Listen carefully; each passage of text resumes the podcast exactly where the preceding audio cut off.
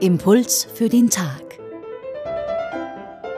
Diese Woche mit Michaela Necker und der evangelischen Pfarrerin und Psychotherapeutin Rutraud Perner. Wir sprechen über das Evangelium des heutigen Tages. Diese Woche, es ist die dritte Osterwoche, vergleicht sich Jesus einige Male mit dem Brot. Er ist das Brot des Lebens. Wer von ihm isst, wird ewig leben. Eine Nahrungsmetapher. In seinem Bemühen, seiner Zuhörerschaft in einfachen Worten den Weg zum Gottesreich zu verdeutlichen, benützt Jesus die Worte griechisch Pempein und Helkysein. Hingelangen und im zweiten Fall die Zukunftsform von führen oder ziehen, so wie es Luther übersetzt. Den Weg kann nur finden, wer vom Vater, der Quelle allen Seins, geführt bzw. gezogen wird.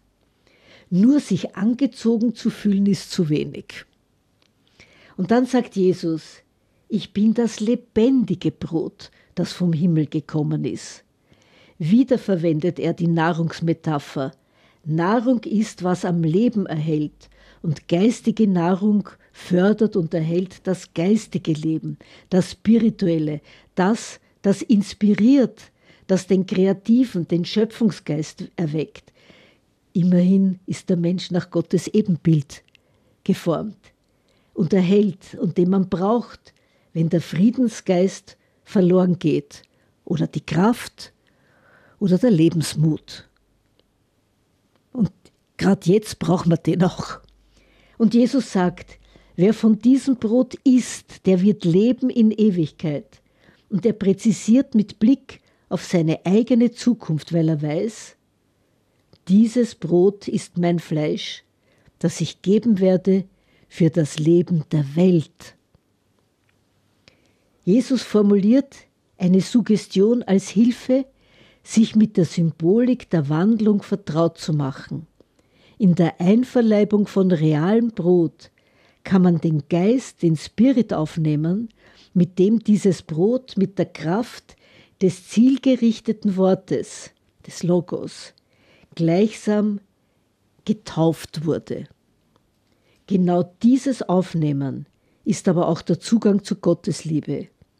So wie man bei bewusstem Essen nicht tiergleich schlingt, sondern die Information, das Wesen der Nahrung erkennt, erkennt man dasjenige eines Menschen oder das Wesen eines Gedichts, einer Melodie, einer Pflanze, ja von allem, was lebt, der gesamten Natur, des Allein, das wir Gott nennen, und von dem es im 1. Johannesbrief 4, Vers 16 heißt, Gott ist Liebe. Und wer in der Liebe bleibt, der bleibt in Gott und Gott in ihm.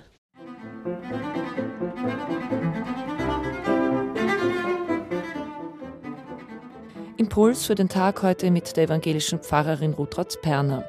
Wenn Sie die Bibelstelle von heute nachlesen wollen, sie steht im Johannesevangelium Kapitel 6, Verse 44 bis 51.